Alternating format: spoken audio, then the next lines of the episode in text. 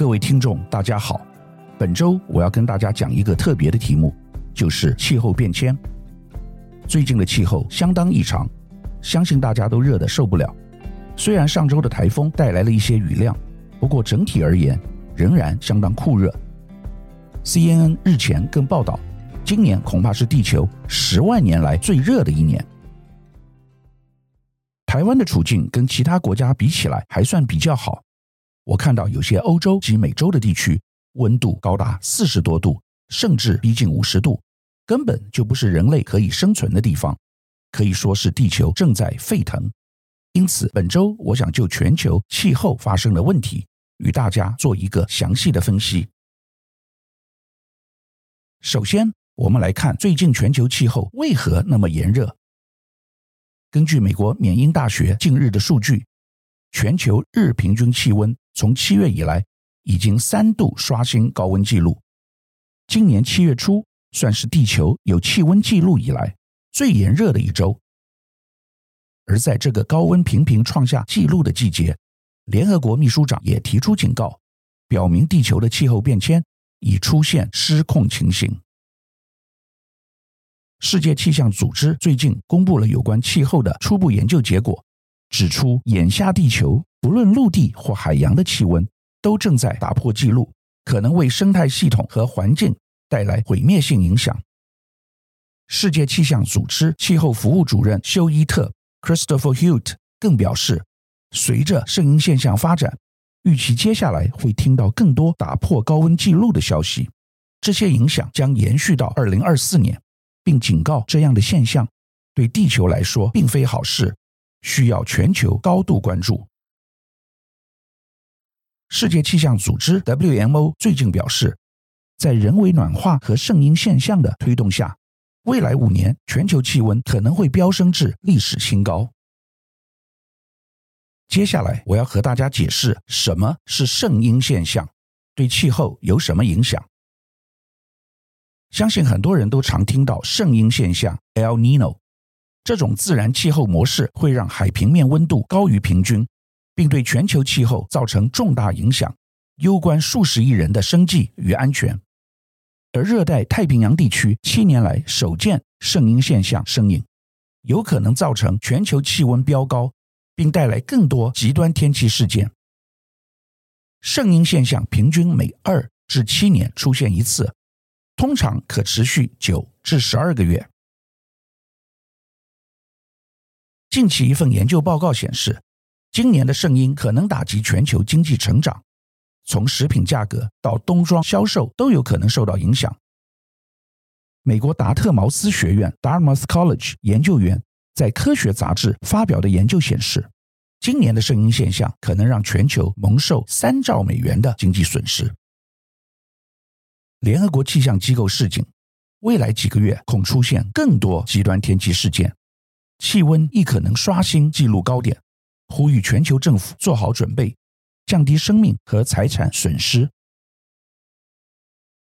最近飙高温的地区不少，我们先来看最近在美国创下高温的一些城市及例子。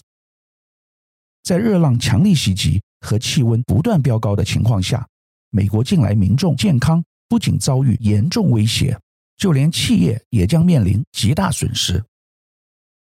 根据研究报告指出，如此极端高温恐让美国年生产力损失一千亿美元。如果放任让这个情况持续下去，估计到二一零零年，全球经济活动还将缩减六分之一。美国佛罗里达州、加州以及华盛顿州等地，近三分之一的美国人（约一点一三亿人）目前正处于高温预警之下。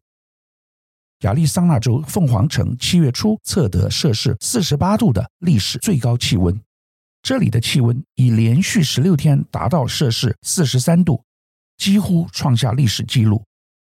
甚至当地诊所收治了因为极端酷热而导致三级烧伤的无家可归者。接下来，我们来看欧洲和中国的情况。据世界气象组织发表的报告指出。欧洲气温平均每十年上升约零点五度 C。二零二二年，欧洲再次经历极端高温的夏季，从破纪录的热浪席卷英国，到阿尔卑斯山冰河前所未见的融化，这些因素也导致海水升温，并造成海洋热浪肆虐地中海和周遭邻国，更带动全球暖化的恶性连锁效应。由于全球暖化造成大气环流的改变，使得欧洲热浪数量的增长速度比其他各大洲还要快。部分科学家称，欧洲已经成为了热浪热点 （heat wave hotspot）。在此前后，中国农历节气正式入伏，开启最热的三伏天。中国北方连续多日出现创纪录的高温天气，北京在七月初连续九天的气温超过摄氏三十五度，甚至在七月六日超过四十度。根据中国中央气象台的统计，这是一九六一年以来的第一次。台湾虽然没有超过四十度，但已经够热了。以下是台湾最近创高温的城市及例子。在台湾，七月八日中午，全台多数县市迎来三十六度以上的高温。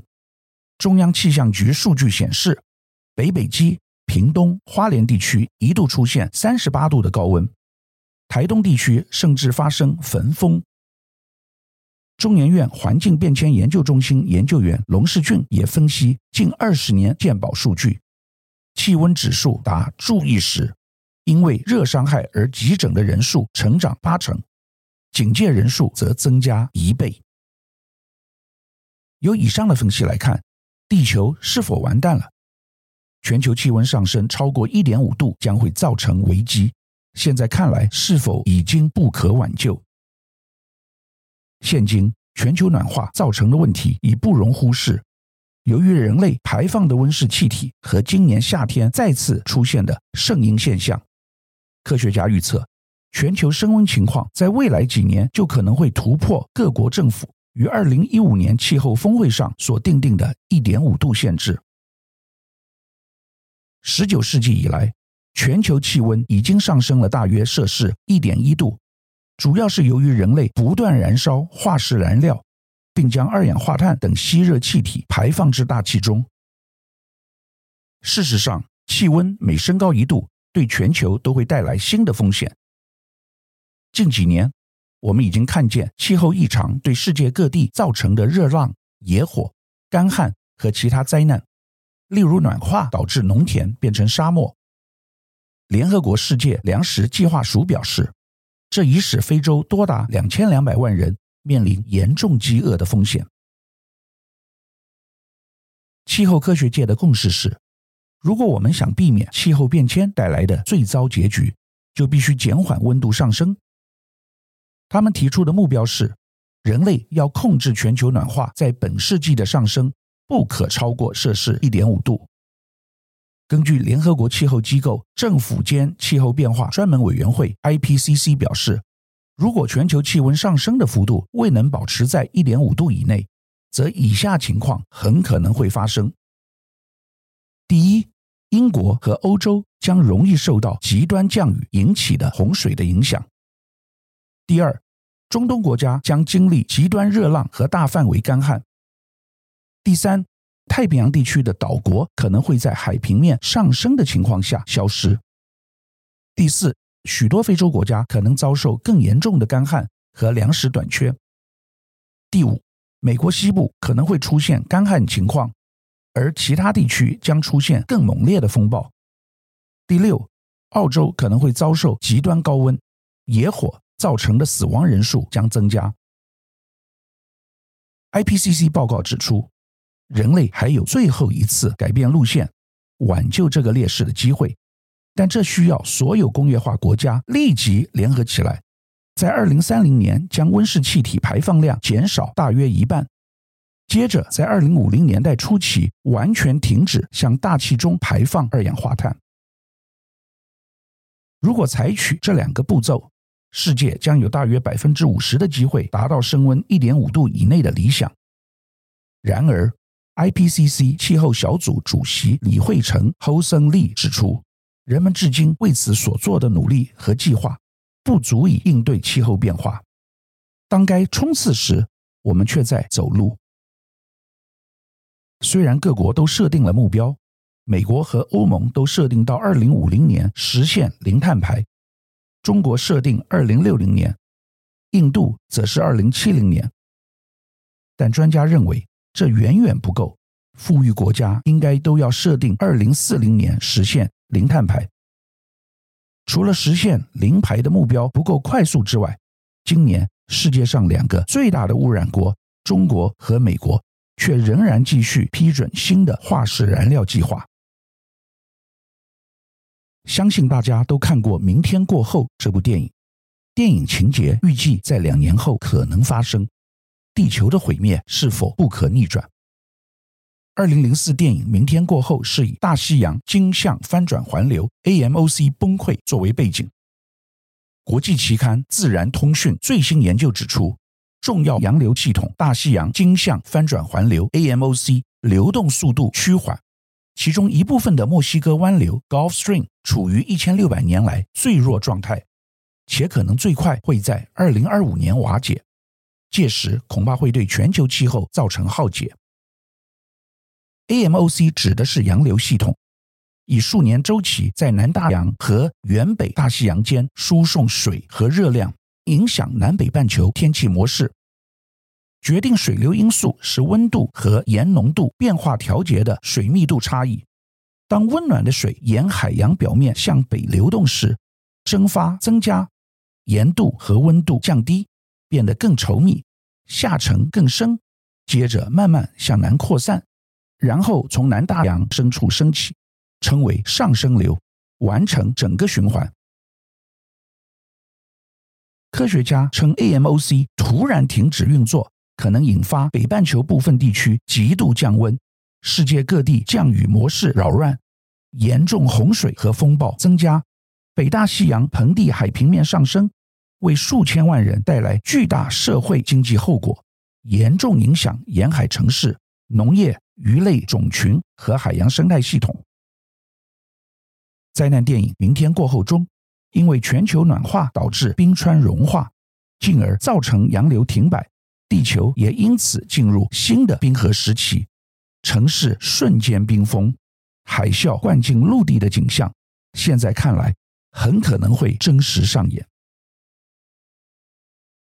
那么，我们应该如何挽救地球？有什么气候科技可以阻挡气温对地球造成的不利影响呢？气候变迁已经成为世界各国刻不容缓的危机，但除了发展减碳措施与再生能源之外，核融合、碳捕捉等新兴科技也正持续推进，为人类的能源未来提供了一些新的可能。在冰岛，有两家公司近期庆祝他们启用了一座可以捕捉。封存二氧化碳的设施，与过去的碳捕捉不同，这项新技术可以直接从空气中捕捉二氧化碳。他们利用巨大的风扇导入空气，以一种过滤性物质把空气中的二氧化碳收集起来，经过处理后将二氧化碳融入水中，并注入到地下岩层。这些二氧化碳会在很短的时间内就被封存成为矿石。不过，尽管科学家努力研发新科技，要努力找出未来永续能源发展的方向，但是这些刚起步的新技术，或许对于目前全球越来越严重的洪水、野火等紧急气候危机，仍然面临远水救不了近火的窘境。接下来，我们来探讨台湾的气候相关法令进程以及减碳措施为何。近期。立法院三读通过《温室气体减量及管理法》，修正为《气候变迁因应法》，时隔八年大幅修法，明定我国应在二零五零年达成温室气体净零排放，成为未来气候治理主要法源。在此之前，草案经过委员会逐条审查以及四度党团协商，大多条文都获得立委同意通过。剩余未取得共识的法条，如长期目标、主管机关权责、碳费以及温管基金等，也于今年初全数表决通过，顺利完成三读程序。气候变迁因应法到底修了什么？环境资讯中心整理修法重点，提供各界参考。第一个重点是，二零五零近零目标入法，明定主管机关近零权责。气候变迁应应法简称气候法第四条明确定定，国家温室气体长期减量目标为二零五零年达成温室气体近零排放。法规规定，中央主管机关应依我国经济、能源、环境状况等，拟定国家应应气候变迁行动纲领，并且至少四年检讨一次，比起现行温室气体减量及管理法规定的五年缩减了一年。阶段管制目标则维持五年一期，到期前两年提出新一期内容，并且应办理公听会。设学者、专家、技术咨询小组，充分征询各界意见。第二个重点是，碳费将正式上路，分阶段征收，拨入温管基金，专用于减排。此次气候法新增的碳费机制，也是备受关注的修法重点。根据立法院三读通过的法条内容，碳费规划采分阶段征收。环保署解释。第一阶段会锁定年排放量逾二点五万公吨二氧化碳当量 （CO2e） 的排碳大户，如钢铁、半导体或水泥等占台湾碳排放最大宗的产业，约有两百八十七家。不过，电力业的直接排放则是排除在外，转由计算电力使用者的间接排放量。第三个重点是。纳入公正转型，新增调适专章，以科学为基础，强化韧性。气候法修法新增了气候变迁调适专章，也是修法一大重点。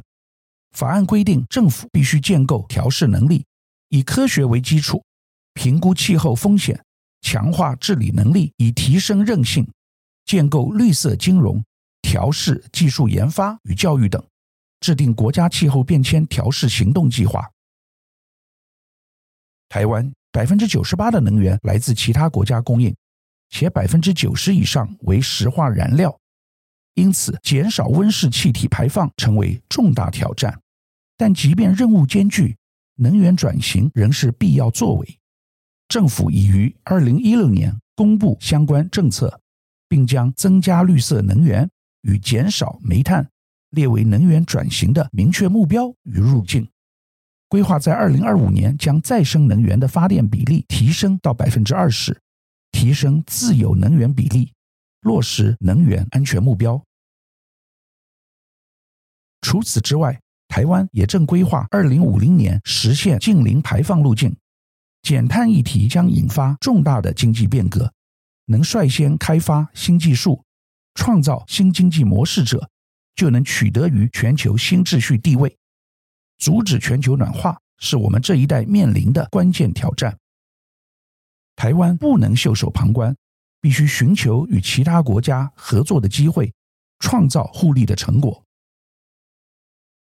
最后，我们来讨论全球应该采取哪些行动积极减碳，而碳关税对于台湾企业有何重要冲击及影响？截至今日。目前，超过一百三十七个国家或地区联盟已宣示净零排放的承诺，它们涵盖了全球温室气体排放量的八十八趴。其中，像是欧盟，其目标是在二零三零年之前降低到一九九零年的五十五趴。英国承诺停止资助石油及天然气，目标则是在二零三零年之前降低到一九九零年的六十八趴。加拿大的目标。则是在二零三零年之前，将二零零五年的碳排量减少四十趴。美国则立下减少五十二趴的宏愿，而 G20 二十大工业国家中的日本、韩国更承诺二零五零年将实现净零排放。就连占全世界碳排放量百分之二十八、世界最大二氧化碳排放国中国，也承诺二零六零年达到碳中和。欧盟将于二零二六年正式实施碳关税。目前，台湾会先以国内碳费为主，至于产品输入是否要收碳关税，则不在最优先讨论项目中。预计二零二四年开征后，产品输出到欧盟可折减当地课征的碳关税。至于其他国家输入产品到台湾是否要收碳关税，由于台湾是出口导向，尚不会在最优先时间来做。为预留国际谈判时间，碳关税预计二零二四年开征，但不会是二零二四年一月一日就开征。接下来费率还需要经过审议委员会讨论，不会定单一费率，而是采分级累进费率，提高减碳动机。本周我们跟大家讨论气候变迁的题目。大家可以看到，气候变迁之所以那么异常，事实上是大家过去碳排没有做好控制所造成的结果。我们现在正在跟时间赛跑，如果再继续这样下去的话，我相信地球迟早会加速走向灭亡的途径。现在虽然已经有一些相关的法令要实施，比如说碳关税、碳权的交易。但这些只是治标不治本，真正要解决问题，还是要从彻底的减碳开始做好。每一个企业，每一个人都必须把它当做最重要的事情。台湾过去太着重经济的发展，不断的建设，但是没有考虑环境所带来的损害。今天我们所面临的是大自然的反扑，希望透过今天的分享，每一个人都能够有所醒悟。采取行动，拯救我们的家园。以上是本周我为您分享的趋势，感谢收听奇缘野语。如果喜欢我的分享，希望大家能够订阅、下载，以后直接收听我们的节目。另外，如果您想要留言与我分享您的心得，或是想要听什么样的新闻分析，欢迎到我们的脸书智门 SmartGay 留言，或是私讯给我。欢迎大家推荐给你的亲朋好友们，邀请大家一起收听。那我们下集再见喽，拜拜。